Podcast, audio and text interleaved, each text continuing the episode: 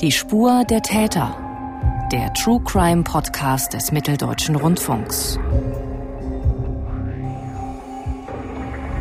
Ich begrüße Sie zu unserer heutigen Episode, die wir an einem ungewöhnlichen Wochentag veröffentlichen. Normalerweise bekommen Sie ja die neuesten Fälle immer freitags von uns. Die Veröffentlichung der Episode heute hängt aber direkt mit unserem Gast und seinem Projekt zusammen. Damit freue ich mich, unseren heutigen Gast zu begrüßen, Markus Zebula. Hallo Markus. Hallo Mathis. Markus, du hast ja für die ARD Mediathek eine dreiteilige Dokumentation zum Fall Johanna Bonacker gedreht. Ein aufsehenerregender Mordfall mit Ermittlungen, die sich über viele Jahre hingezogen und an deren Erfolg wohl einige gar nicht mehr geglaubt haben.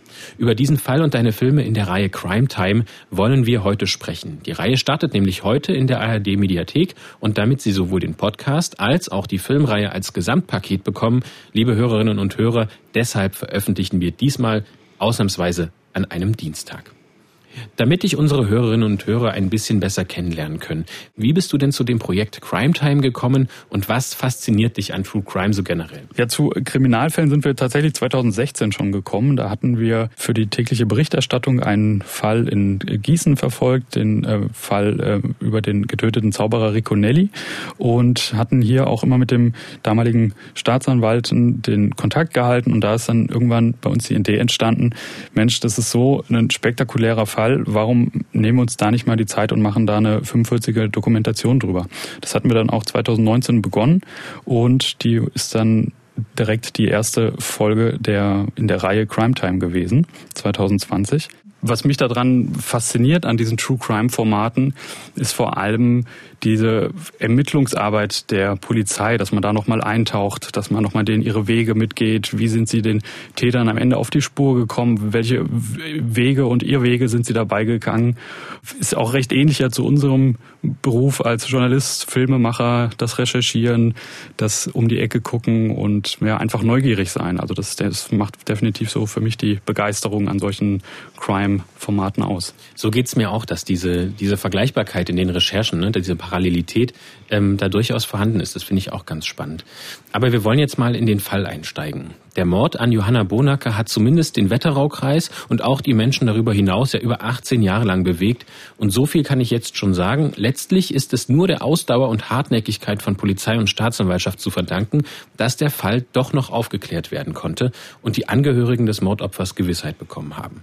Bevor wir genauer über das Geschehen sprechen, hören wir kurz in die erste Folge von Crime Time rein, Markus. Es beginnt mit Ausschnitten aus Nachrichtensendungen und O-Tönen der Ermittler.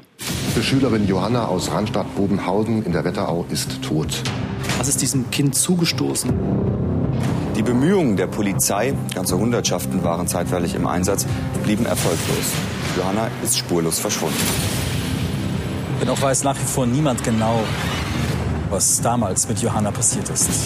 Dieses Mädchen war zum falschen Zeitpunkt am falschen Ort. Wir haben digitalforensische Auswertungen in ganz großem Umfang getätigt. 18 Jahre lang hatten sie dieses Geheimnis mit sich alleine getragen. Der Chatterzeuge war der einzige Zeuge, den wir damals hatten. Sind wir hier an dem richtigen dran? Alle Verdächtigen, die wir überprüft haben, waren negativ. Trotz intensiver Polizeiarbeit fehlt vom Täter jede Spur. Der Fall Johanna Bonacker hatte in Hessen absolute Priorität eines der spektakulärsten Tötungsdelikte aus den letzten 20 Jahren. Soweit ein Ausschnitt aus dem Dreiteiler auf den Spuren eines Kindermörders zu sehen bei Crime Time ab heute 13. April 2021 in der ARD Mediathek. Den Link dorthin gibt's in unseren Show Notes. Erste Details haben wir ja schon erfahren. Es ist ein Mädchen verschwunden, Johanna Bonacker. Sie ist acht Jahre alt. Sie lebt mit ihrer Familie in Rahnstadt-Bobenhausen. Das ist im Wetteraukreis in Mittelhessen. Markus, kannst du uns die Umstände etwas näher beschreiben? Wie verschwindet Johanna und was hat sie eigentlich vor? Der Fall beginnt an einem Donnerstag, den 2. September 1999. Und es ist ein warmer Spätsommernachmittag. Johanna ist wie so oft, wie uns berichtet wurde, mit Freundinnen zum Spielen am Sportplatz verabredet. Die Freundinnen werden dann von ihren Eltern an, der, an dem Sportplatz abgeholt, die noch zu einem Verwandtschaftsbesuch in den Nachbarort gehen wollen. Johanna bleibt noch weiter am Sportplatz. Da stand damals so eine Halfpipe und wollte dann von dort aus mit ihrem Fahrrad dann alleine nach Hause fahren. Wie ist dieser Ort so einzuordnen, damit sich die ähm, Hörerinnen und Hörer das ein bisschen vorstellen können? Was ist das für ein Ort, Rahnstadt-Bobenhausen? Das ist ein ganz, ganz kleiner idyllischer Ort mit 500 Einwohnern circa. Idyllisch gelegen mit sehr viel Waldung drumherum, kleinen, kleinen Bech. Also es fließt noch ein Bachlauf, fließt noch am Sportplatz entlang. Der Sportplatz ist südlich von dem Ort gelegen und äh, genau, also wie gesagt, sehr idyllisch. Mhm. Und wie fällt ihr Verschwinden dann auf? Ja, also da Johanna laut den Aussagen der Ermittler ähm, als sehr zuverlässig galt, hatte sie mit ihren Eltern natürlich auch äh, Zeiten verabredet, ab wann sie zu Hause sein soll. Und als sie nicht zu der verabredeten Zeit alleine mit ihrem Fahrrad zu Hause eingetroffen ist, hatte der Vater sich Gedanken gemacht und ist mit der Schwester von Johanna losgegangen zum Sportplatz und haben sie gesucht. Haben sie dort aber nicht mehr gefunden. Was sie aber gefunden haben, ist ihr Fahrrad, was an einer Brücke, an einem Bachlauf am Sportplatz gelegen hatte, was, wie uns geschildert wurde, sehr untypisch war, weil Johanna hätte wohl ihr Fahrrad da nicht einfach so achtlos liegen gelassen. Und daraufhin hat der Vater dann seine Tochter als vermisst gemeldet bei der Polizei. Auf dem Sportplatz findet an diesem Abend ein Spiel des örtlichen Fußballvereins statt. Das heißt, in der Umgebung dürfte eigentlich einiges los gewesen sein. Also gar kein stiller und verlassener Ort zu diesem Zeitpunkt, oder? Nee, überhaupt nicht. Für die Dreharbeiten waren wir an diesem Ort auch zu einer ähnlichen Zeit. Wir hatten es auch im September ähm, im letzten Jahr dort gedreht, waren auch gegen 16, 17 Uhr, also den fraglichen äh, Verschwindezeitpunkt von Johanna, vor Ort. Und da war viel los. Da kommen einem ständig Radfahrer entgegen, Fußgänger. Es hat dann tatsächlich auch gegen 18 Uhr die örtliche Jugendmannschaft von Bobenhausen angefangen zum Training. Also ein sehr belebter Platz, der ein, die einzige Fahrt dann quasi so in, in den Ort dann hinein ist mit dem, mit dem Rad oder als Fußgänger. Reisen wir nochmal zurück ins Jahr 1999. Inwiefern bekommen denn die Spieler und Zuschauer des erwähnten Fußballspiels etwas davon mit, dass Johanna verschwunden ist? Also das soll sich tatsächlich recht schnell rumgesprochen haben auf dem Sportplatz, dass da ein Mädchen gesucht wird. Man hat dann sogar auch mit den äh, vor Ort den, den Leuten, den Fußballmannschaften, die haben dann wohl direkt auch mitgesucht. Es wurde direkt eine große Suchaktion noch an dem Abend gestartet. Also die Polizei ist eingetroffen, die örtliche Feuerwehr hat da mitgemacht. Wie gesagt, die Fußballspieler, auch Privatpersonen aus Bobenhausen haben hier direkt mitgeholfen. Also das war ganz schnell ein großes Thema im Ort. Aber so direkt mitbekommen hatte da erst in diesem Moment wohl erstmal keiner was. Am nächsten Tag, also nach diesen ersten Suchen, die du jetzt beschrieben hast, geht es dann weiter mit den Suchaktionen. Die wird dann am nächsten Tag auch nochmal ausgeweitet. Kannst du uns mal die Dimension dieser Suche ein bisschen beschreiben? Ja, also nachdem am Abend vorher die Suche ja nicht erfolgreich verlief, hat man am nächsten Tag alles hochgefahren, was ging. Das hat in dem äh, Fall bedeutet, dass da über 200 Beamte, Hundertschaften aufgekreuzt sind, Spürhunde im Einsatz waren, Nachbarn, Freunde, der ganze Ort, so wie es uns beschrieben wurde, hat dann quasi mitgesucht. Und ja, wurde schon ein Bild von Johanna rumgezeigt, wonach die Helfer dann wussten sollen, nach wem sie suchen. Das wurde dann auch sofort schon in den Medien veröffentlicht. Erste Berichte sind dann auch schon damals im HR-Fernsehen dazu gelaufen, dass hier ein Mädchen gesucht wird. Mhm. Kannst du unseren Hörerinnen und Hörern vielleicht mal Johanna beschreiben, damit sie einen Eindruck von dem Mädchen bekommen? Ja, also auf dem Original-Fahndungsplakat von damals wird Johanna folgendermaßen beschrieben. Circa 1,30 groß, schmal, blonde, schulterlange Haare, trug dunkelblaue Jeans, Karottenform mit ausgewaschenen Knien, blaue Gummistiefel, T-Shirt mit Disney-Motiv, Rundumstreifen weiß auf blassrot.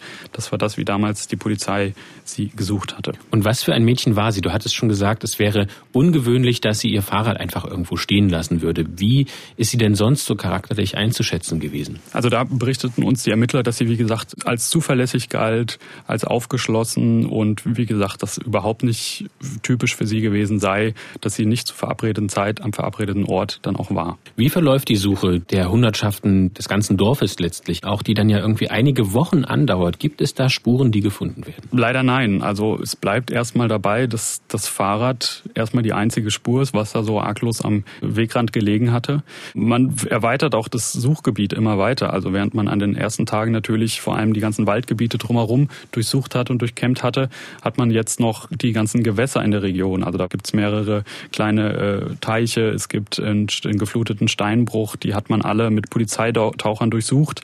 Aber auch das blieb alles ohne Erfolg. Johanna blieb verschwunden. Ihr habt ja für eure Filme auch einen Feuerwehrmann gefunden, der damals an der Suche beteiligt war. Er heißt Eberhard Kunzendorf und er beschreibt die Belastung für sich und alle Beteiligten an der Suchaktion. Die Hunde hätten mit Sicherheit angeschlagen, wenn was gewesen wäre. Ne? Und die Polizei hat ja auch mit ihren Suchhunden gesucht. Leider ergebnislos. Das war mit das Schlimmste weil einfach diese Ohnmacht da ist, diese Ohnmacht, dass man nichts tun kann. Ne? Und mit jedem Mal, wo man also immer weiter gesucht und gesucht, umso schlimmer wurde das, ne? dass wir gesagt haben, also ist furchtbar, ist wirklich furchtbar. Ihr konntet für eure Filme ja mit einigen Zeugen sprechen, habt da einige Zeugen in der Recherche aufgetan. Welchen Eindruck hattest du denn von denen, mit denen ihr euch nochmal unterhalten konntet? Wie sehr bewegt sie dieser Fall noch immer? Wie ging es ihnen denn, als du jetzt nach so vielen Jahren noch mit ihnen gesprochen hast? Also eigentlich alle, mit denen wir gesprochen hatten, die damals da unmittelbar daran beteiligt waren, die konnten sich alle noch sehr, sehr genau daran erinnern. Also vor allem an diese erdrückende Stimmung, die da wohl vor Ort geherrscht haben muss. Man hat einfach gemerkt, dass sie das bis heute beschäftigt. Gerade den Herrn äh, Kunzendorf, den wir gerade gehört haben, der hat den auch als in einer seiner schlimmsten Einsätze beschrieben in seiner Karriere, so dass sogar auch, hat er uns berichtet, ein Seelsorger mit vor Ort war, der sich dann auch für die Polizisten, die Feuerwehrleute oder auch die Helfer äh, angeboten hatte, wenn es da Gesprächsbedarf gab, weil, wie gesagt, also es wurde uns immer wieder beschrieben, dass das wohl sehr, sehr erdrückend gewesen sei. Und ja, man konnte sich da, konnten sich da alle sehr gut noch dran erinnern. Je mehr Zeit vergeht, umso mehr müssen die Ermittler dann davon ausgehen, dass Johanna Opfer eines Verbrechens geworden ist. Und Johannas Mutter hat auch schon sehr früh diesen Verdacht. Eine Woche nach dem Verschwinden sagt sie, wir gehen davon aus, dass Johanna entführt worden ist und die Leute, die sie in ihrer Gewalt haben, sie wohl für kinderpornografische Zwecke oder ähnliches nutzen wollen. Und äh, bei solchen Menschen das Finanzielle eben sehr vorrangig ist, gehen wir davon aus, wenn wir genügend Geld zusammen haben, dass wir Johanna freikaufen können. Und wer letztendlich dieses Geld bekommt, das ist für uns nebensächlich. Wir wollen unsere Tochter zurück. Und wenn es sein muss, zahlen wir das Geld auch an den Täter. Welche Ansätze verfolgen denn die Beamten jetzt? Zu diesem frühen Zeitpunkt wohl noch sehr offen. Also man hatte da mehrere Theorien. Die Polizei ging, hatte als eine Möglichkeit, dass Johanna von unbekannten Dritten entführt worden sein könnte auch, dass da ein Einwohner oder ein Bekannter dahinter stecken könnte. Bei solchen Dingen kam natürlich auch in Betracht, ob vielleicht diese Familie selbst damit etwas zu tun hat, zum Beispiel ob ein Unfall verdeckt werden äh, soll. Also man merkte, es war relativ offen und eigentlich wusste man noch nicht so wirklich was. Wie in solchen Fällen üblich befragen die Ermittler Zeugen, also Freunde von Johanna, Anwohner, Leute, die an jenem Nachmittag in der Nähe des Sportplatzes unterwegs waren und Beobachtungen gemacht haben. Kommen Sie so weiter? Finden Sie da Zeugen? Ja, also die Befragung von Johannas äh, Spielkameraden, mit denen sie ja noch vorher unterwegs war und auch deren Eltern, ergibt wie gesagt, erstmal nur, dass Johanna mit den Kindern dort noch gespielt hatte äh, und dann alleine nach Hause gehen wollte. Zeugen geben noch an, dass sie Johanna dann nochmal um 17.20 Uhr mit ihrem Fahrrad an dieser Halfpipe an dem Fußballplatz noch gesehen hätten. Das war quasi das letzte Mal, dass Johanna gesehen wurde. Aber von dem Verschwinden an sich, also sprich, was ist passiert, warum liegt ihr Fahrrad da an diesem Bachlauf, da hat keiner was mitbekommen. Also das ähm, ist fand ich auch so eindrücklich, als wir vor Ort waren zum Drehen. Ähm, wie gesagt, ich hatte es ja erwähnt, wir waren an einem auch an einer ähnlichen Zeit da, eine Spätsommernachmittag im September. Es war ein Fußballspiel. Also uns kamen ständig Fahrradfahrer, Spaziergänger entgegen. Wir mussten immer mal wieder abbrechen, äh, damit wir quasi niemanden im Bild haben. Also un unvorstellbar, dass das quasi niemand mitbekommen hatte, was da passiert war. Aber es gibt dann doch einen Zeugen, der sich am Abend von Johannas Verschwinden schon gemeldet hat, mit einem ganz, ganz konkreten Hinweis. Er sagt, bei seiner Fahrt in Richtung Sportplatz sei ihm ein anderer Autofahrer aufgefallen. Ich war an dem Abend relativ spät dran. Ich glaube, 18 Uhr war Anpfiff. Und äh, auf der Fahrt von Randstadt nach Bellmut habe ich den vor mir gehabt. Ist der da mit 30, 40 lang gefahren. Deswegen ist das Auto aufgefallen. Das war der einzige Grund. Auf der Strecke gab es normalerweise eine Möglichkeit, wo du das Auto überholen kannst. Das habe ich dann auch gemacht. Beim Überholen habe ich kurz rüber geguckt und da ist mir halt aufgefallen, der Pferdeschwanz und unrasiert. Das war so ein Seitenprofil. Ja, da war ich auch schon vorbei an dem. Nach Hause, meine Tasche geholt und bin dann wieder auf dem Sportplatz. Da hat das Auto wieder gestanden. Manfred Wirth heißt dieser Zeuge und er wird, wie gehört, später nochmal wichtig. Warum kann er sich an diesen Moment im Straßenverkehr denn so gut erinnern? Er ist an diesem Tag ähm, wohl recht spät dran, ähm, kam nicht so früh von der Arbeit weg und er hat es ja gerade schon gesagt, er wollte noch eine Tasche holen. Er ist nämlich auch ein Spieler der Fußballmannschaft gewesen, die an diesem Tag das Spiel gegen die Mannschaft aus dem Nachbardorf hatte. Da er so spät dran war, hatte er es sehr eilig, weil das Spiel sollte um 18.30 Uhr anfangen und er musste noch nach Hause Hause, wollte seine Fußballtasche schnell schnappen und dann auf den Fußballplatz fahren. Dementsprechend ist ihm natürlich dieses Auto, was er uns beschrieben hatte, dass das ungefähr mit 40 km/h vor ihm gefahren ist, das war ihm natürlich äh, ein Dorn im Auge, weil er es, wie gesagt, eilig hatte. Sprich, er hat die nächste Stelle abgepasst, um es zu überholen. Und man kennt das sicher von sich selbst, ne? wenn da einer vor einem herkriecht, äh, guckt man da nochmal ins Auto, was sitzt denn da für einer, für einer an dem Steuer? Und deswegen konnte er sich da jetzt noch sehr genau dran erinnern, wie die Person aussah und vor allem, konnte er sich erstaunlich gut daran erinnern, was das für ein Auto war. Das hatte sicher damit zu tun, dass er ähm, Kfz-Mechaniker ist und sich deswegen natürlich Autos anders wahrnimmt als vielleicht jemand, der jetzt nicht so mit Autos firm ist.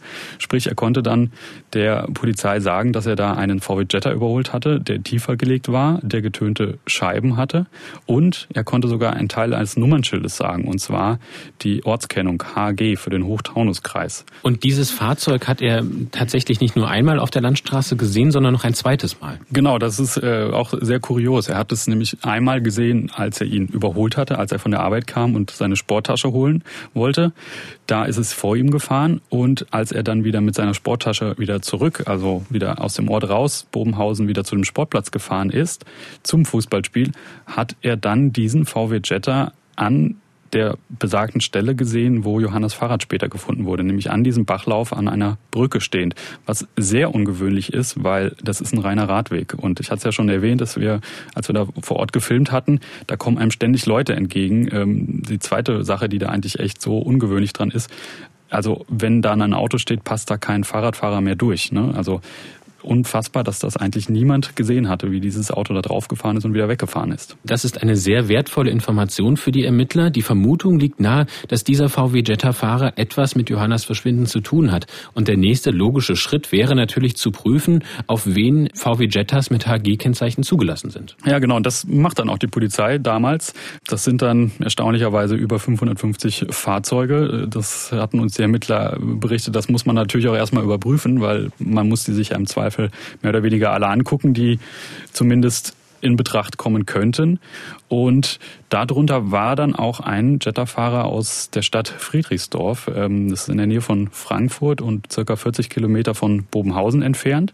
Den Fahrer, der wurde, so sagten uns die Ermittler, das damals auch aufgesucht. Das Auto schien ganz gut zu passen. Allerdings hatte er ein Alibi. Er hatte einen Auffahrunfall zu der äh, entsprechenden Tatzeit, die in Frage kam, ähm, so dass er gar nicht hätte vor Ort sein können.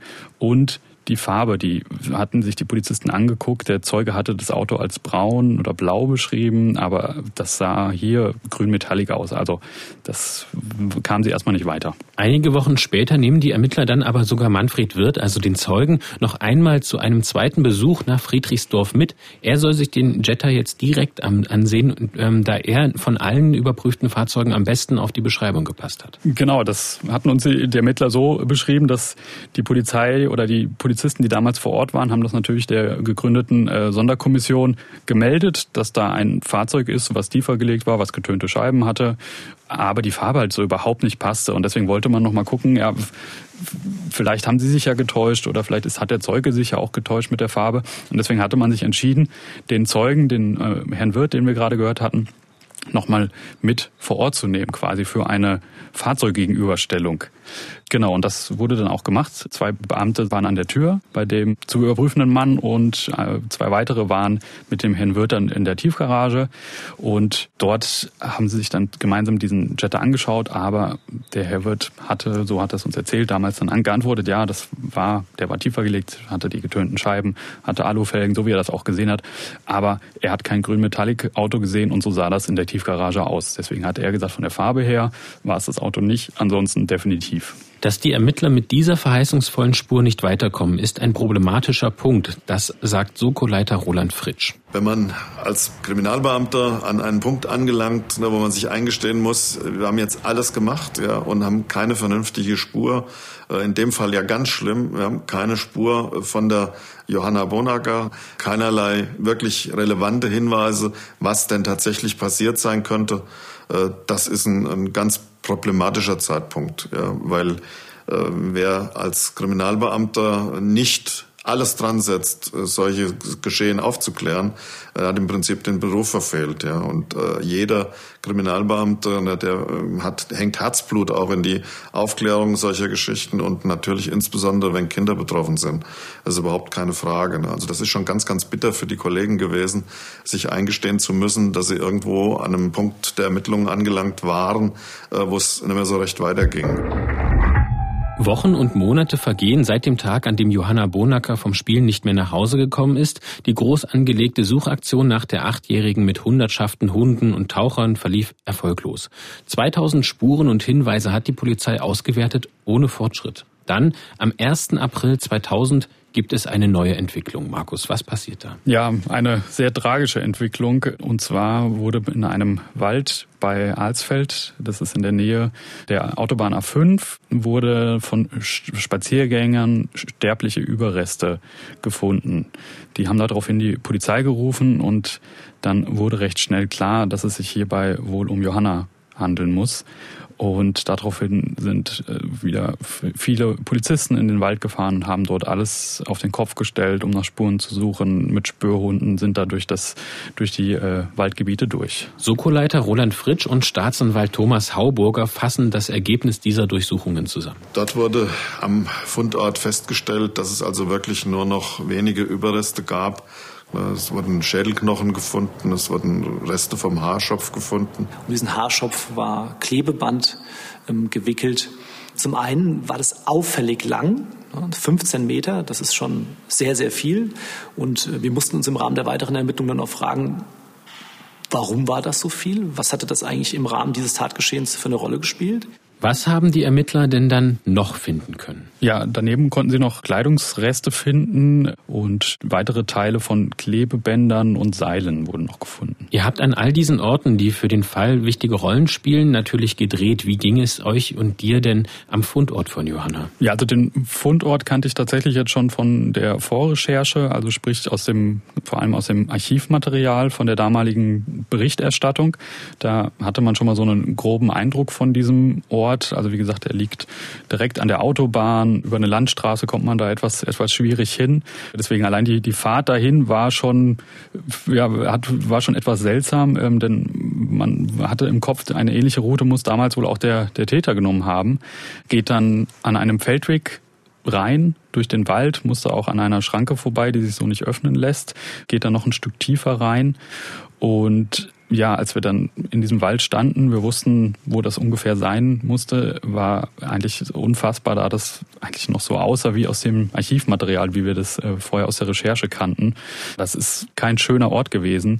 Es war auch ein sehr ungemütlicher, grauer Tag äh, mit Nieselwetter, also passend für diese Stimmung und ja, für, für diesen Ort, an dem sowas Schreckliches passiert war. Mit dem Auffinden der sterblichen Überreste hat die Familie von Johanna Bonacker nun traurige Gewissheit, die letzte Hoffnung, die verschwundene Tochter doch noch lebend zu finden, ist dahin. Ich kriege sie nie wieder, jetzt ist alles aus sagt die Mutter von Johanna Bonacker in einem Beitrag, auf den ihr auch bei eurer Archivrecherche gestoßen seid, Markus. Und du hast es auch gerade angesprochen. Ihr habt ähm, natürlich in der Vorrecherche auch im Archiv gegraben und da ganz viel gefunden.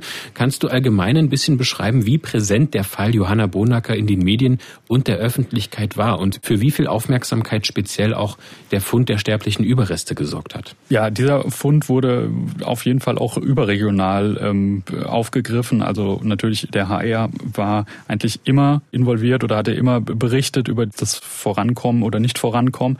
Bei dem Fund wurde, hatte dann auch der NDR etwas berichtet, der MDR hatte auch überregional berichtet. Und auch, wie gesagt, bei den Recherchen haben wir festgestellt, dass gerade das Fernseharchiv des HR voll ist mit Berichten zu dem Fall. Also jetzt von Radio-Features bis ähm, längeren äh, Berichten mit den Eltern über Fahndungsaufrufe, neue Ermittlungsideen. Äh, also man merkt einfach an, dass die Ermittler in diesem Fall nie geruht hatten und hier die Presse und das, das öffentliche Interesse daran enorm groß war. Und mit dem Fund der sterblichen Überreste war natürlich jetzt auch zweifelsfrei klar, hier muss es ein Gewaltverbrechen gegeben haben, so natürlich der Druck auf die Ermittler enorm gestiegen sein muss. Und so wurde uns dann auch berichtet, wurde dann auch die Soko entsprechend aufgestockt. Anhand der neuen Umstände und der Erkenntnisse durch den Fund der Leichenteile können die Ermittler auch Theorien zur weiteren Ermittlungen entwickeln. Dazu Staatsanwalt Thomas Hauburger. Die Hypothese war natürlich ganz klar, es handelt sich um eine Entführung mit anschließender Tötung.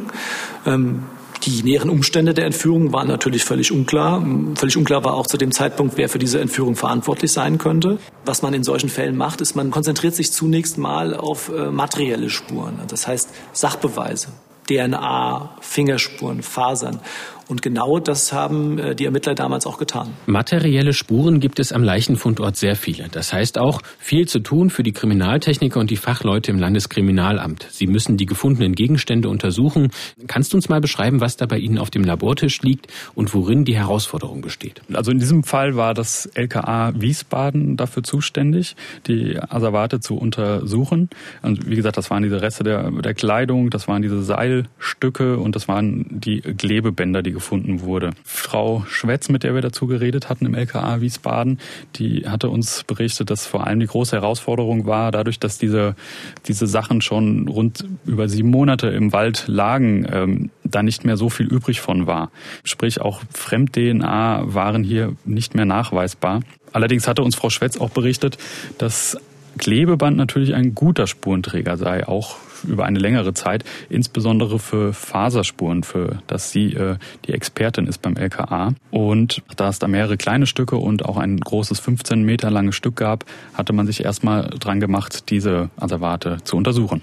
Gelingt es denn da an diesen Klebebändern verwertbare Spuren zu finden? Ja, tatsächlich. Also erstaunlicherweise, ähm, Frau Schwetz hatte uns das so berichtet, dass ihre Kollegin sich dachte, ach, fange ich mal aus Effizienzgründen mit dem kleinsten Klebebandstück hier an. Und da hatte sich dann direkt auch ein Treffer aufgetan, und zwar ein, eines Stück, ein Teilfingerabdruck beziehungsweise eines Handabdruckes konnte festgestellt werden. Also das war dann schon mal ähm, ein großer Erfolg.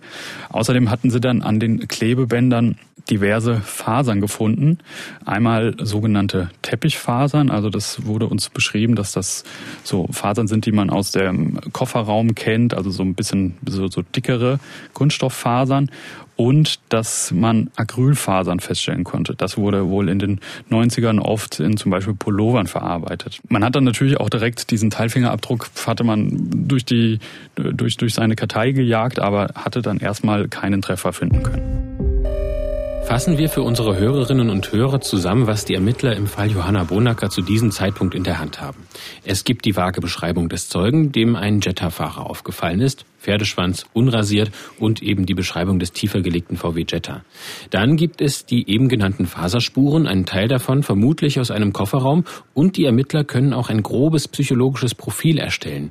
Wie sieht das aus, Markus? Ja, das war, so hatte uns das der Soko-Leiter, der Herr Fritsch, äh, berichtet, allerdings noch sehr schwammig damals, ähm, nämlich männlich zwischen 20 und 50 Jahren, möglicherweise aus der näheren Umgebung von Bobenhausen oder der näheren Umgebung von Johanna. Also das hatte jetzt damals den Täterkreis nicht so wirklich effektiv eingeschränkt. Im April 2002 Johannas Verschwinden liegt inzwischen zweieinhalb Jahre zurück, wendet sich die Polizei dann direkt an alle Männer in der Region und ruft zu einer Reihenuntersuchung auf. Was wird untersucht und welche Hoffnung steckt dahinter? Ja, also man hatte ja diesen Fingerabdruck, diesen Teilfingerabdruck festgestellt auf dem Klebeband und da man jetzt ähm, durch diese erste ähm, Analyse, was es für ein Täter sein könnte, ähm, von einem männlichen Täter ausgegangen ist, hatte man sich dazu entschieden, alle ähm, Männer in der Umgebung von Bobenhausen eines bestimmten Alters eine rein Fingerabdruckuntersuchung durchzuführen. Also sprich, ähm, dort haben dann alle, in diesem Fall alle männlichen Bewohner von Bobenhausen und Umgebung ihre Handabdrücke abgegeben. Also so ganz klassisch, wie man das so von früher noch kennt, mit Tinte und Papier.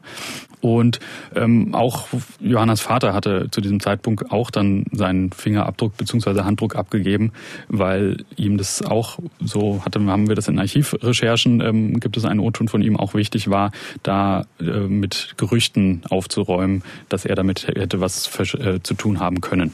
Über 500 Männer nehmen an dieser Untersuchung teil und Soko-Leiter Roland Fritsch hält es für möglich, dass der Täter ganz aus der Nähe kommt. Die Frage, wie man äh, mit so einer Erkenntnis umgeht, dass solche Menschen mitten unter uns äh, leben, ne, die ist äh, ja eigentlich ganz einfach zu beantworten. Ja, wenn man so lange Jahre, über 40 Dienstjahre ähm, kriminalpolizeiliche Arbeit gemacht hat, dann sind ihm sind ihnen ganz sicher keine menschlichen Abgründe mehr fremd. Ja, also ähm, was man da alles so erlebt, ja, dann, dann weiß man einfach, dass äh, der Mensch zu allem fähig ist.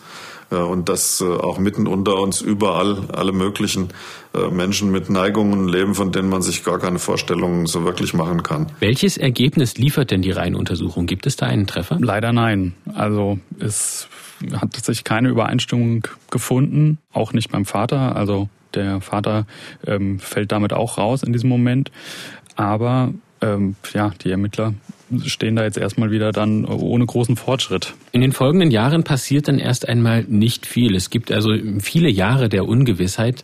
Da gibt es allerdings weitere Berichte in Fernsehen, Fahndungen mit Foto, die auch zu einigen Hinweisen führen. Inwiefern bleibt denn der Fall Johanna Bonacker dennoch im kollektiven Gedächtnis, insbesondere in der Region? Ja, also gerade die ähm, Eltern bzw. die Mutter hat auch immer wieder Interviews gegeben und immer wieder neue Ansätze geliefert, dass äh, darüber dass es nicht aus der Öffentlichkeit verschwindet. Wie gesagt, ich hatte es ja schon erwähnt, der HR war sehr oft da, hatte mit ihr Gespräche geführt, äh, Interviews gemacht und auch die Polizei hat auch immer wieder äh, Dinge unternommen, damit es nicht in Vergessenheit gerät, dass man vielleicht doch noch irgendwann einen Zeugen damit erreicht, der vielleicht sich doch noch an etwas erinnern konnte. Also man hat zum Beispiel dann Plakatwände aufgestellt zu dem Jahrestag des Verschwindens.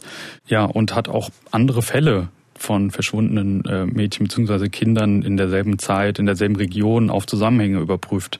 Aber alles hat zu nichts geführt erstmal. Inwiefern hat denn dieser Fall die Region Bobenhausen und ihre Einwohner auch geprägt? Gerade auch, weil er so lange nicht geklärt werden konnte, die Familie sehr aktiv war und die Vermutung ja auch irgendwie nahe lag, dass der Täter unter ihnen sein könnte. Habt ihr das bei euren Recherchen und Dreharbeiten irgendwie gespürt? Ja, also tatsächlich wurden wir relativ äh, häufig vor Ort angesprochen bei unseren Dreharbeiten. Ähm, also gar nicht mit, was macht ihr denn da, sondern, oh, äh, ihr macht, ihr macht doch sicher was zur, zu dem Fall Johanna. Ähm, also das war recht klar, dass die Leute das da wohl gewohnt sind, dass wenn dass da Kameras im Ort sind, dass die meisten dann zu dem Fall eher was machen. Man war uns gegenüber aber da überhaupt nicht verschlossen, ganz im Gegenteil. Also die Leute sind mit uns ins Gespräch gekommen.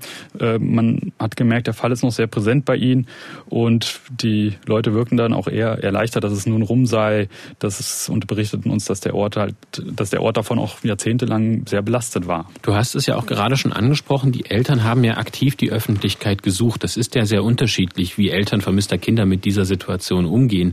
Die Familie von Johanna sucht die Öffentlichkeit. Am dritten Jahrestag Jahrestag von Johannas Verschwinden laden die Eltern sogar zu einer Pressekonferenz ein. Vor den versammelten Medienvertretern sagt die Mutter Folgendes. Heute vor drei Jahren ist unsere Johanna nicht vom Spielen nach Hause gekommen. Seit drei Jahren trauern wir um unsere tote Tochter. Sie haben unsere lebenslustige, fröhliche, streitlustige Johanna getötet. Sprechen Sie mit uns, schreiben Sie uns, wie auch immer. Beantworten Sie unsere Fragen. Helfen Sie uns zu verstehen.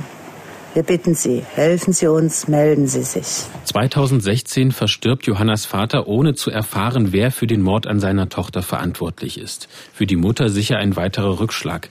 Kurz danach aber kommt nach jetzt 14 Jahren Ruhe, die wir jetzt beschrieben haben, dann doch wieder Bewegung in den Fall. Was tut sich jetzt, Markus? Ja, das äh, hat uns äh, der äh, Staatsanwalt Thomas Hauburger berichtet, dass 2016 drei Polizeibeamte aus Friedberg auf ihn zugekommen seien und die AG Johanna gegründet hätten. Ähm, die hatten sich zum Ziel genommen, den kompletten Aktenbestand, der damals zum Fall Johanna, den es gab, ähm, das waren insgesamt 160 Leits Leitsordner, diesen Aktenbestand recherchefähig zu machen. Also sprich, dass man ein Schlagwort eingeben kann und dass dann das überall auftaucht, wo es äh, in diesen Akten steht. Das war zu diesem Zeitpunkt noch nicht so.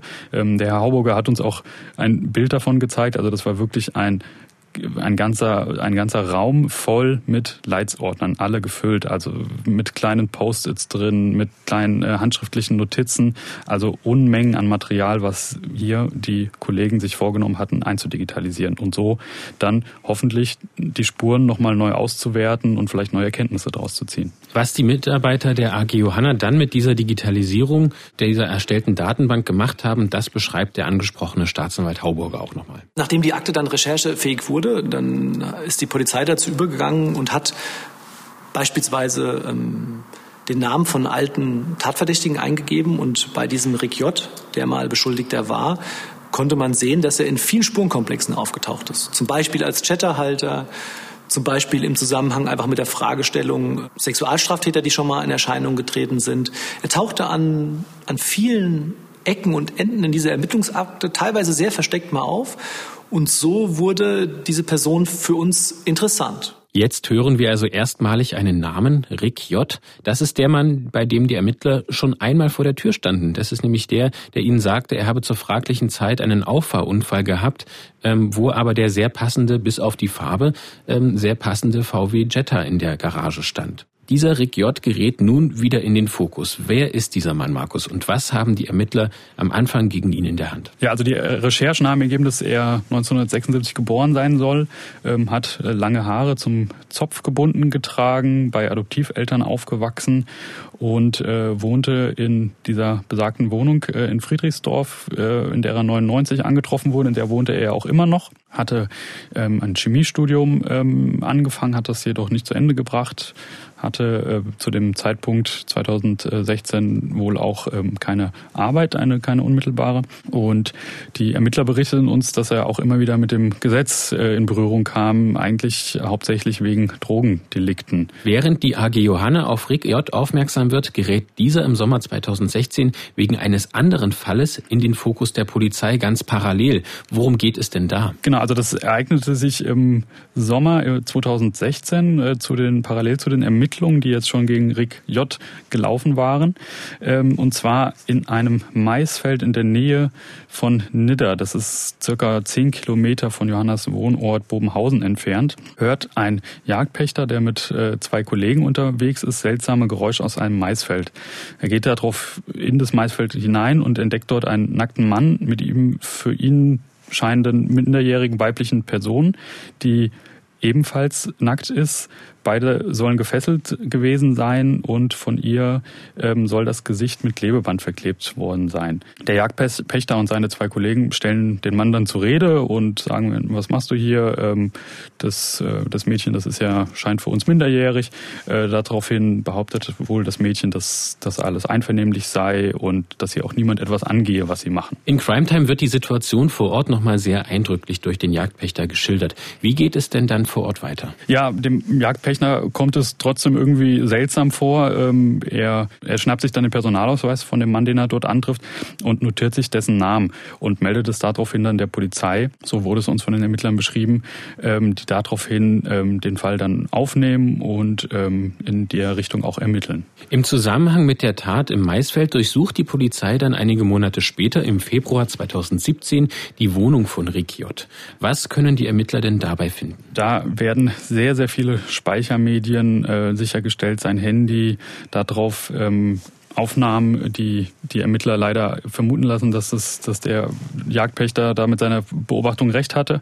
Und auf dem Dachboden findet man dann auch eine Kiste mit Lebebandresten und Seilen, also die ja auch bei dem Maisfeldfall eine Rolle spielten. Und äh, da das auch in dem Zuständigkeitsbereich der Polizei Friedbeck damals war, hatte man hier dann schon auch Parallelen gesehen zu dem Fall Johanna von 99. Und damit wurden auch die Ermittlungen so ein Stück weit zusammengeführt. Genau, richtig, genau. Die Kiste äh, mit Klebeband und Seilen, die dort gefunden wurde, ist ja an sich nichts Verbotenes, aber mit Blick auf den Fall Johanna und auch auf die Geschehnisse in dem Maisfeld war das doch alles sehr verdächtig, wie auch Sokoleiter Roland Fritsch sagt. Wenn man die Parallelität gesehen hat, so mit Seil und, und Verkleben und auch wieder ein, ein junges Mädchen, das zweifellos schon älter war und auch anders entwickelt als äh, Johanna Bonagger.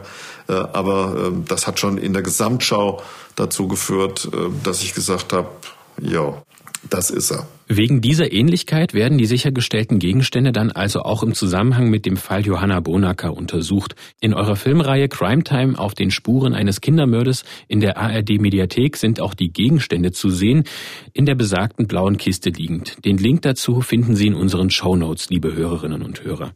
Und zu sehen ist auch eine Frau, die hattest du schon mal erwähnt, Angelika Schwetz. Das ist die Faserspurexpertin im Hessischen Landeskriminalamt und sie beschreibt nochmal sehr anschaulich, was alles in in dieser blauen Kiste zu finden war? Das waren alte Kleidungsstücke, das waren Seile, Stricke, Expanderschnüre, Klebebandrollen. Für mich war diese Kiste so, ach, das ist irgendwas, ich habe es in meinem Autokofferraum stehen. Und wenn ich das Auto mal, wenn ich mal ein neues Auto habe, nehme ich die Kiste und stelle die gerade so, wie sie ist, kann ich ja wieder gebrauchen in mein nächstes Auto. Und so eine Kiste stand auf dem Dachboden vom Rick J. Wir hätten am liebsten die Kiste im Original gehabt. Leider war es so, dass nur einige Gegenstände aus der Kiste im ersten Anlauf sichergestellt worden waren.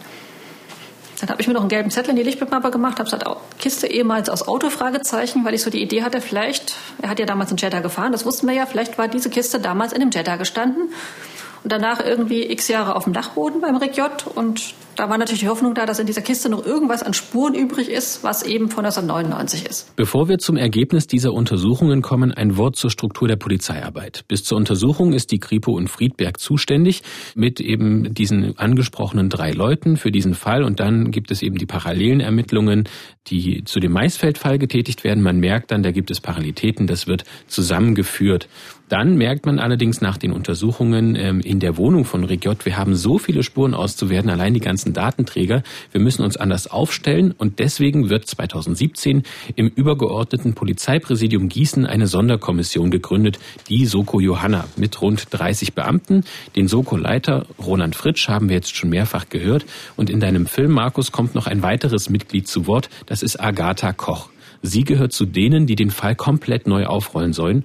Wie ist Frau Koch deiner Einschätzung nach an die Sache rangegangen und wie hast du sie erlebt? Wie war das Interview mit ihr? Ja, also erlebt habe ich Frau Koch als eine sehr routinierte und empathische Polizeibeamtin, die äh, von meinem Gefühl auch genau so an die Sache herangegangen ist. Ähm, also man merkte, dass dieser Fall für sie nach wie vor sehr, sehr bedeutsam ist. Und dieses mehrstündige Interview mit ihr war für, für das ganze Team eigentlich, also den Kameramann, den Tonmann, ähm, sehr ergreifend, da sie von ihrer Arbeit und dem Fall sehr bildhaft und sehr emotional erzählte. Also wir hingen da echt alle an, an ihren Lippen, wie sie das alles nochmal äh, erzählt hatte uns. Ich erinnere mich auch noch dran, dass der Tonmann sich am Ende sogar bei ihr bedankte für dieses beeindruckende Interview, ähm, was wir da mit ihr führen durften. Also das ähm, ja, war schon sehr erstaunlich. Wir werden Agatha Koch jetzt gleich noch häufiger hören. Wenn man sie auch in eurem Film sieht, dann sieht man auch die Leidenschaft dieser Ermittlerin und die spürt man richtig. Dort beschreibt sie auch zusammen mit ihren Kollegen eben die Überwachungsmaßnahmen, die gegen Rick J. liefen, eine rund um die Uhrüberwachung mit Observation und Bewegungsprofil. Das alles sieht man in Crime Time in der, in der ARD Mediathek. Nun aber nochmal zurück zur Auswertung des Klebebands, das bei Rick J. sichergestellt wurde. Das Ergebnis kommt im Juli 2017.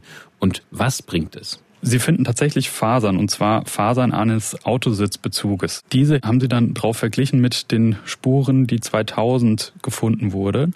Und tatsächlich gab es eine Übereinstimmung. Also das war eigentlich der Durchbruch des Falls, weil hier jetzt diese Fasern, die am Leichenfundort 2000 an den Kleberesten befunden sich hatten, jetzt auch an dem Klebeband gefunden wurden, die bei Rick J. in der Wohnung lagen. Es sieht also schlecht aus für Rick J. Andererseits gibt es weiterhin Punkte, die dagegen sprechen, dass er der Mörder von Johanna ist. Zum einen hat er ein Alibi. Er hat angegeben, zum Zeitpunkt von Johannas Verschwinden einen Auffahrunfall gehabt zu haben.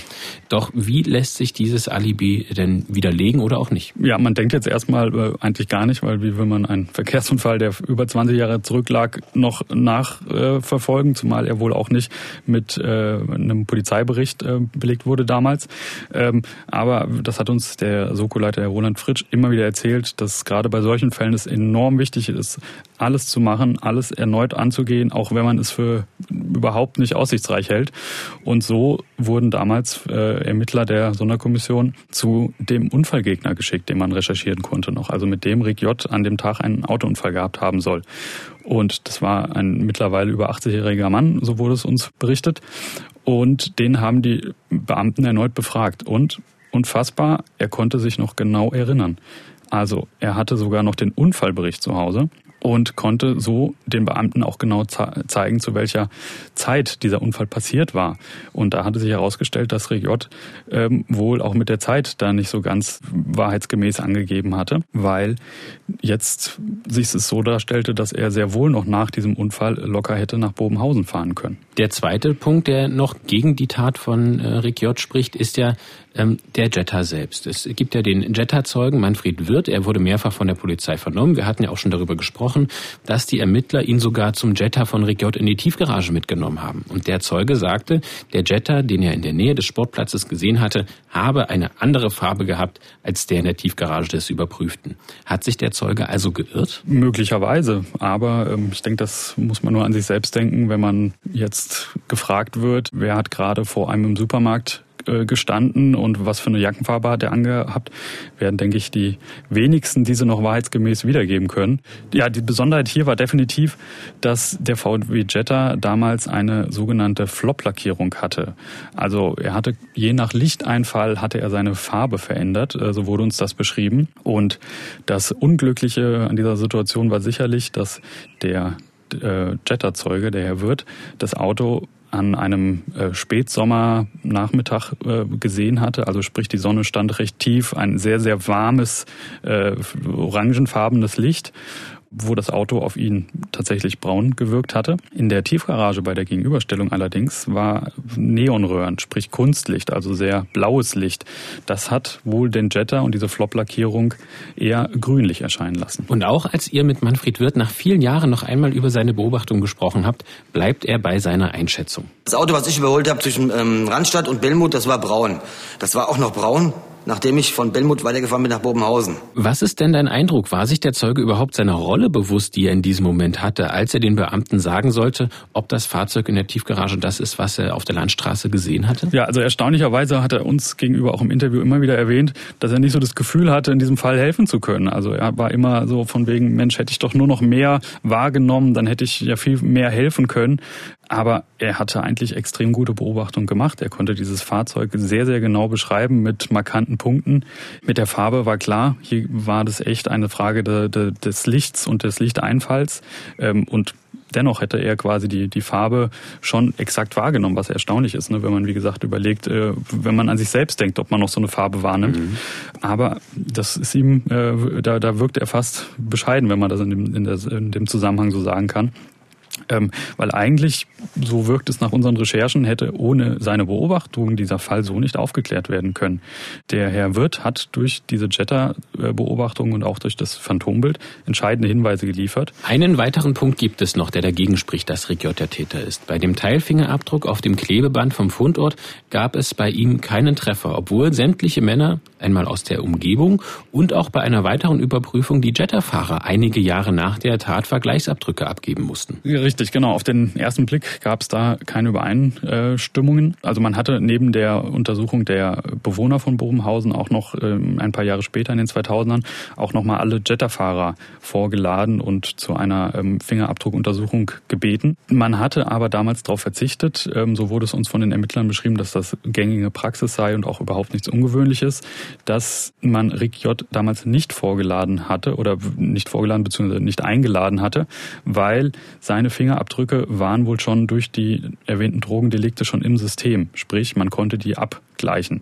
Allerdings waren das auch noch wohl, so wurde es uns berichtet, mit Druckerschwärze erstellte ähm, Abdrücke, so dass das, dieser Teilabdruck hier nicht gefunden werden konnte. Also sprich, es konnten nicht genug anatomische Merkmale da zum Vergleich herangezogen werden, um das zu sagen, dass das sein Fingerabdruck gewesen sei. Um das also nochmal plastisch zu machen, es wurden die Fingerabdrücke von ihm waren im System. Es hieß, die Abdrücke sind da. Allerdings war der Handabdruck so in der Form, wie man ihn gebraucht hätte, wahrscheinlich bei diesen Abdrücken nicht vorhanden. Zum einen, zum anderen ist es natürlich auch, dass dieser Teilfingerabdruck wirklich nur ein Fragment war. Sprich, da gab es auch ganz lange, wurde darüber diskutiert und der Herr Hauburger hat das am Ende auch mit einem Gutachten, was er beim BKA nochmal beauftragt hatte, nochmal äh, verifizieren lassen, ähm, ob dieser Teilfingerabdruck überhaupt genug Merkmale beinhaltet, um eine zweifelsfreie Identifikation herzustellen. Und das hat dann später das BKA auch nochmal bestätigt, dass das möglich sei. Aber wie gesagt, das war wohl eine ganz, ganz schlechte Spurenqualität und auch nur ein ganz kleiner Teilabdruck. Nun wird es also doch sehr eng für Rikiot. Die Ermittler sind sich sicher, dass er der Entführer und Mörder der achtjährigen Johanna Bonacker im Jahr 1999 ist. Sie wollen allerdings sicher gehen, dass sie ausreichend Belastendes vorliegen haben, insbesondere für den Fall, dass er die Tat abstreitet. Und so weit ist man dann, erklärt Soko-Leiter Roland Fritsch. Von daher gesehen hatten wir dann einen, einen Status in den Ermittlungen erreicht. Wir hatten Ordnung in der Akte. Wir hatten alle alten Dinge im Prinzip beerdigt, soweit wir das konnten. Die, die losen Enden zusammengebunden, ja, die Spuren ausermittelt, ja, hatten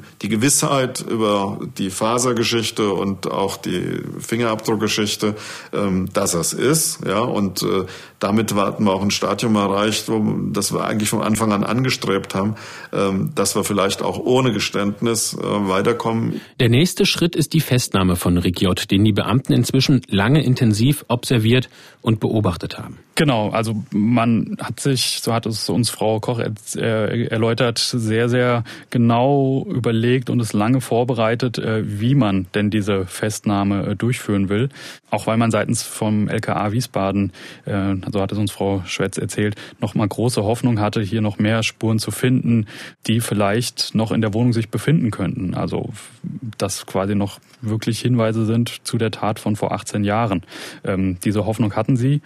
Und da hatte gerade jetzt Frau Schwetz uns erwähnt, dass sie natürlich daran interessiert war, diese Spurenträger, also sprich diese Stücke, ähm, ob es jetzt ein Pullover ist oder ein Schonbezug ähm, von diesen Acrylfasern, die wir erwähnt hatten, ähm, da diese Stücke wollte sie gerne im Original finden, weil das wäre natürlich ein toller Beweis gewesen dann. Und Agatha Koch, die wir schon erwähnt hatten, die Ermittlerin der Soko, erklärt auch noch, dass die Festnahme unspektakulär verlaufen soll, also ohne Einsatzkommando. Der Grund ist, dass das Risiko, dass Regiot dann dicht macht und bei den Aussagen nicht kooperiert, wenn er überrumpelt wird, doch größer Größe ist. Uns war wichtig bei dieser Durchsuchung, dass es ruhig äh, zugeht, dass ähm, er auch das Gefühl hat, dass wir respektvoll mit ihm umgehen, äh, dass wir hier nicht mit dem SEK einfallen, sondern dass wir da auch eine kommunikative Ebene schaffen wollen und dass es uns daran liegt, dass wir ihm die Möglichkeit geben wollen, mit uns zu sprechen und das für uns nicht einfach abgehakt ist und er für uns abgestempelt ist als, als Kindermörder, sondern dass wir jederzeit bereit sind, mit ihm zu sprechen. Am 25. Oktober 2017 ist es dann schließlich soweit. Die Festnahme steht an. Wie hat Rick J. auf seine Festnahme reagiert? Ja, die Ermittler schilderten uns, dass er ähm, sehr ähm, überrascht reagiert hätte, ähm, keinen Widerstand geleistet hätte. Also der Plan ging dann soweit auf, ihn quasi ähm, in Anführungszeichen ruhig festzunehmen, ohne ein SEK oder ähnliches. Man habe ihm dann den Vorwurf erläutert, was ihn dann wohl sichtlich, so hat es uns Frau Koch erzählt, dass man ihm angesehen hätte, dass er aufgeregt gewesen sei. Aber den Tatvorwurf hätte er weiter abgestritten. Also Frau Koch hatte, hatte ihn dann äh, zitiert, dass er gesagt haben soll, ähm, er habe ja schon einmal Scheiße in einem, seinem Leben begangen, aber doch keinen Mord er traut der ganzen Sache nicht, wo auf einmal dieser Durchsuchungsbeschluss herkommt, dass das ja irgendwie jetzt konstruiert sei, ähm, will ganz konkret wissen, auf was für Beweisen sich das hier beruft, ähm, auch auf der ganzen Fahrt ins Präsidium zum Verhör. Und während Frau Koch und ihr Kollege mit äh, Rick J. zum Präsidium zum Verhör fahren, wird äh, die Wohnung von ihm dann durchsucht. Und bei dieser Untersuchung ist auch die Fasersachverständige, die du schon angesprochen hattest vom LKA, Angelika Schwetz, dabei. Wir haben uns dann im Prinzip abgestimmt und sind dann im Prinzip Raum für Raum im Erkennungsdienst durchgegangen. Die Idee war, wir fangen am Dachboden an. Wir hatten ja Sachen gesucht, die alt sind. Also wir wussten ja, wir suchen irgendwas, was 99 schon existiert haben muss. Wir hatten dann direkt am Gitter liegen so ein paar dunkelgraue, flauschige Schonbezüge liegen sehen. Das waren zwei Schonbezüge von den Vordersitzen, Fahrerseite und Beifahrerseite. Und es waren zwei Teile, die wohl zur Rücksitzbank gehört haben. Die waren ja ein bisschen außer Form geraten, aber erkennbar als Schonbezüge. Wir haben uns angeguckt und haben gedacht, na, also wenn die das nicht sind, dann wissen wir es auch nicht. Diese Wohnung, muss man ja auch dazu sagen, ist keine besonders aufgeräumte gewesen, sondern sie wurde auch als Messi-Wohnung beschrieben. Dass diese Durchsuchung ein bisschen andauert, das kann man sich vorstellen. Und währenddessen läuft auf dem Polizeipräsidium die Vernehmung. Wie verhält sich Rick J., nachdem er so ungläubig war nach seiner Festnahme? Ja, noch ein ganz spannendes Detail zu der äh, Durchsuchung, die da parallel lief. Die hatte wohl mehrere Tage gedauert. Ähm, und da hatte man sich eine zufällig frei gewordene Wohnung in dem äh, Haus angemietet, um die Wohnung Stück für Stück auszuräumen. Also man hat da wirklich Teil für Teil in diese andere Wohnung verräumt, um wirklich alles zu katalogisieren und wirklich nichts zu übersehen. Also es äh, war wohl sehr, sehr aufwendig. Genau, und ähm, Rick war, wie gesagt, auf der Fahrt sehr ähm, neugierig, hatte immer wieder nachgefragt, ähm, was es hier für Beweise gibt und was es damit auf sich hat. Und äh, ja, Frau Koch hat uns das immer wieder berichtet, dass er alles genauestens wissen wollte, immer wieder nachgefragt haben soll und äh, der Meinung war, die machen mir doch was vor hier. Damals wurde ich doch entlastet. Warum denn jetzt? Das sei konstruiert. Dann ähm, sowohl auf der Autofahrt ähm, hatte uns Frau Koch erzählt, hatte er dann auch angefangen über Belangloses zu reden, also das über sein Auto, was da dran repariert wurde. Ähm, das ging dann so, bis sie dann eingetroffen sind in, auf dem Polizeipräsidium in Gießen. Wir haben schon mitbekommen, dass er seine Festnahme anscheinend noch gar nicht so richtig realisieren kann. Agatha Koch schildert auch nochmal seine Nachfragen. Und dann hat er aber immer wieder gefragt, ja, aber mit dieser Spur, wieso kommen Sie denn dann auch auf mich? Und damals hat er es doch auch nicht zugetroffen. Herr J., es geht nicht darum, ob Sie es waren. Wir sind uns sicher, wir haben Sie als richtigen Täter ermittelt, sondern es geht nur noch um das Wie und Warum. Morgen wird es eine Pressemeldung geben und dann sind sie enttarnt. Und sie haben jetzt die Gelegenheit, uns etwas dazu zu sagen. Und dann hat er gesagt, hm, ich muss mal nachdenken. Agatha Koch schildert, wie es dann nach dieser Denkpause weitergeht. Und dann sind wir alle in dieses Vernehmungszimmer zurück und sein erster Satz war, die Eltern haben ein Recht darauf zu erfahren, was mit ihrem Kind passiert ist. Und Sie haben recht, ich bin dafür verantwortlich. Wie beschreibt denn Rick J. jetzt den Ablauf der Tat aus seiner Sicht? Ja, das hatte uns Soko-Leiter Roland Fritsch ähm, nochmal im Film berichtet, äh, wie Rick das beschrieben hatte. Also er beschrieb, dass er Johanna von der Straße aus gesehen habe, auf dem Fahrradweg, sei dann zu ihr gefahren, habe sie, also sie gesehen, wie sie an dem Bach unten spielt, hätte sie mit Chloroform betäubt und ähm, in seinen Kofferraum gelegt, wäre wohl damit ihr losgefahren. Ähm, sie wäre dann wohl aufgewacht, hätte dann gegen den äh, Kofferraum getrommelt und er hätte, wäre, hätte angehalten, hätte den Kofferraum geöffnet und hätte ihr dann quasi mit der Hand ins Gesicht geschlagen und ähm, ihr dann noch die Augen und den Mund verklebt ähm, und hätte dabei die Nase freigehalten, dass sie nicht äh, ersticken könne, weil er immer wieder betonte, es hätte, er, er hätte sie nicht ähm, umbringen wollen, es sei ein Unfall gewesen. Er hat also das wohl laut den Ermittlern immer wieder versucht, als ein Unfallgeschehen darzustellen. Also er hat sozusagen den sexuellen Missbrauch zugeben wollen, aber nicht die Tötung. So ist es, genau. Und Agatha Koch hat euch im Gespräch auch nochmal geschildert, wie emotionslos J. diese Tat Tat dann zugegeben hat. Und wir haben ihn nicht unterbrochen, sondern natürlich am Ende erst unsere Fragen gestellt. Aber er hat das so erzählt, so, so, wie soll ich das sagen, so emotionslos, so sachlich, so nüchtern, dass man gar nicht gedacht hat, dass er jetzt von einem Mord, auch wenn er es als Unfall dargestellt hat, berichtet. Das ist wie wenn ich Ihnen erzählen würde, was ich gestern gekocht habe. Also so kam es mir vor und ich war, also es war so, so surreal. Am Abend wird Rick J. der Haftrichterin vorgeführt und die ordnet nach einem kurzen Gespräch Untersuchungshaft an. Derweil werden die sichergestellten Gegenstände aus der Wohnung von Rick J. untersucht, unter anderem die erwähnten Autoschonbezüge und dabei wird eine Übereinstimmung festgestellt. Am Ende des Tages fällt von den Ermittlern eine Last ab, wie Roland Fritsch erzählt. Das war ein, ein wirklich ein, ein, Gefühl der totalen Erleichterung. Ja, das war, das war dann Emotion, ja, dass dieser Durchbruch gelungen war, ja, und das, das war mit unserer ganzen Arbeit auch recht hatten. Wenn jetzt irgendeiner denken sollte, das war's jetzt, ja, wir haben jetzt alles geschafft, ja, dass das ein Irrtum war. Ja. Eine Bergarbeit lag noch vor uns, aber es war schon pure Erleichterung. Offen ist weiter, wie genau Johanna zu Tode gekommen ist, ob J. sie vorsätzlich getötet hat. Dazu machen die Ermittler Nachstellungen mit einem baugleichen VW Jetta. Sie überprüfen mit einem Beamten als Versuchsperson unter medizinischer Beobachtung, ob ein Mensch in einem Kofferraum ersticken kann. Mehr Details zu diesen Nachstellungen gibt es auch in Markus Reihe Crime Time auf den Spuren eines Kindermörders in der ARD Mediathek. Den Link zur Reihe finden Sie in unseren Shownotes, liebe Hörerinnen und Hörer. Im April 2018, mehr als 19 Jahre nach der Tat, beginnt am Landgericht Gießen der Prozess gegen Rick J. Dabei kommt alles, das die Ermittler zusammengetragen haben, nochmals zur Sprache. Wie verläuft der Prozess und wie verhält sich Rick J.? Da hatten wir in den Archiven auch sehr viel gefunden von der HR-Gerichtsreporterin Heike Brufka, die als Prozessbeobachterin mit vor Ort war. Sie hatte vor allem äh, erzählt, dass es für die Mutter wohl ein schwerer Gang gewesen sein muss, ähm, da sie selbst als Nebenklägerin aufgetreten sei und ähm, hier natürlich die ganzen Sachverständigen über die letzten äh, Stunden im Leben von Johanna berichteten. Die äh, Verteidigung hatte weiterhin auf einen Unfall plädiert, hatte zwar die Entführung und einen Missbrauch wohl eingeräumt, aber ein Mord, der wurde verneint ähm, und plädierten damit auf Totschlag. Rick J. war sehr wohl in sich gekehrt, äh, starrte wohl auf seinen Kugelschreiber, ähm, wirkte wohl empathielos. Frau Berufka beschrieb ihn auch einmal, dass er der Richterin ins Wort gefallen sei. Ein Psychiater psychiatrischer Sachverständiger hatte ihn dann auch als ein dissozial stark auf sich selbst fixiertes Wesen mit hedonistischen Neigungen beschrieben. So haben unsere Recherchen herausgefunden noch. Die Staatsanwaltschaft hat weiter keine eindeutigen Beweise für einen Mord, aber sie kann, wie Markus uns geschildert hat, die Aussagen von J. widerlegen und noch weitere Behauptungen, auf die er in euren Filmen eingeht. Und sie kann sich auf Indizien und Zeugen stützen. Genügt das für eine Verurteilung? Ja, das Landgericht Gießen folgt dem Antrag von Staatsanwalt Thomas Hauburger, nämlich sie verhängen äh, gegen Rick J. eine lebenslange Freiheitsstrafe mit der besonderen Schwere der Schuld äh, wegen des Mordes und Besitzes kinderpornografischen Materials und dem Versuchs einer sexuellen Nötigung. Ein solches Urteil ist natürlich genau das, was sich Johannas Mutter erhofft hat. Aber es ist auch eine Bestätigung für die Arbeit der hartnäckigen Ermittler, wie Agatha Koch erklärt erklärt. Mein persönliches Ziel war es, dass ähm, die Angehörigen ihren Frieden finden, dass ähm, der Täter ein Gesicht und einen Namen hat und sie damit abschließen können.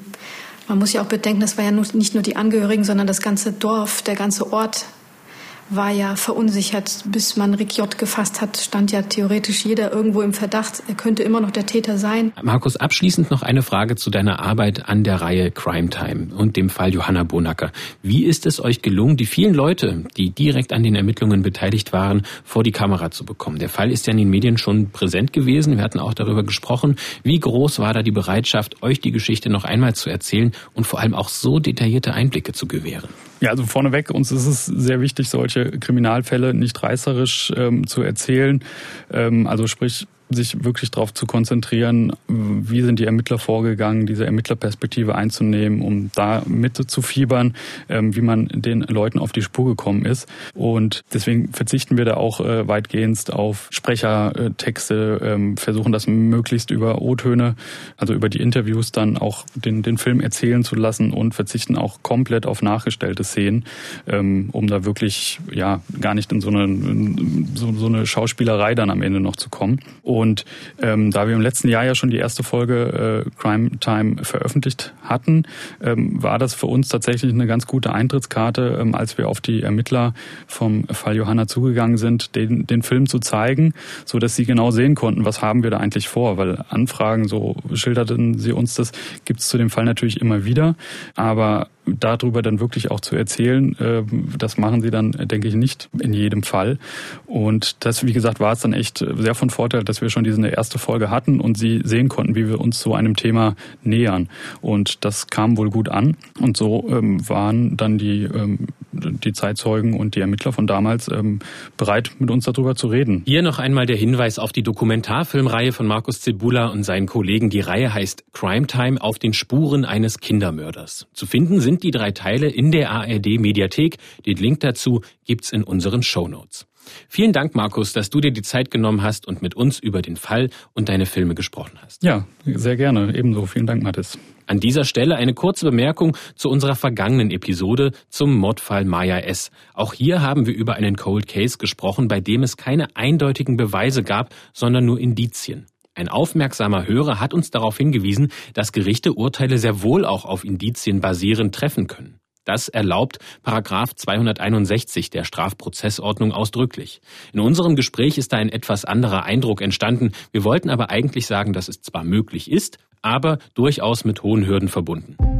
Zum Abschluss noch ein Hinweis auf unsere nächste Episode am 23. April. Da beschäftigen wir uns mit Neonatiziden, also der Tötung von Neugeborenen. Wenn Sie Fragen oder Feedback zur heutigen Episode oder zu anderen unseres Podcasts haben, dann freuen wir uns über eine E-Mail von Ihnen. Die Adresse lautet die-spur-der-täter mit ae.mdr.de.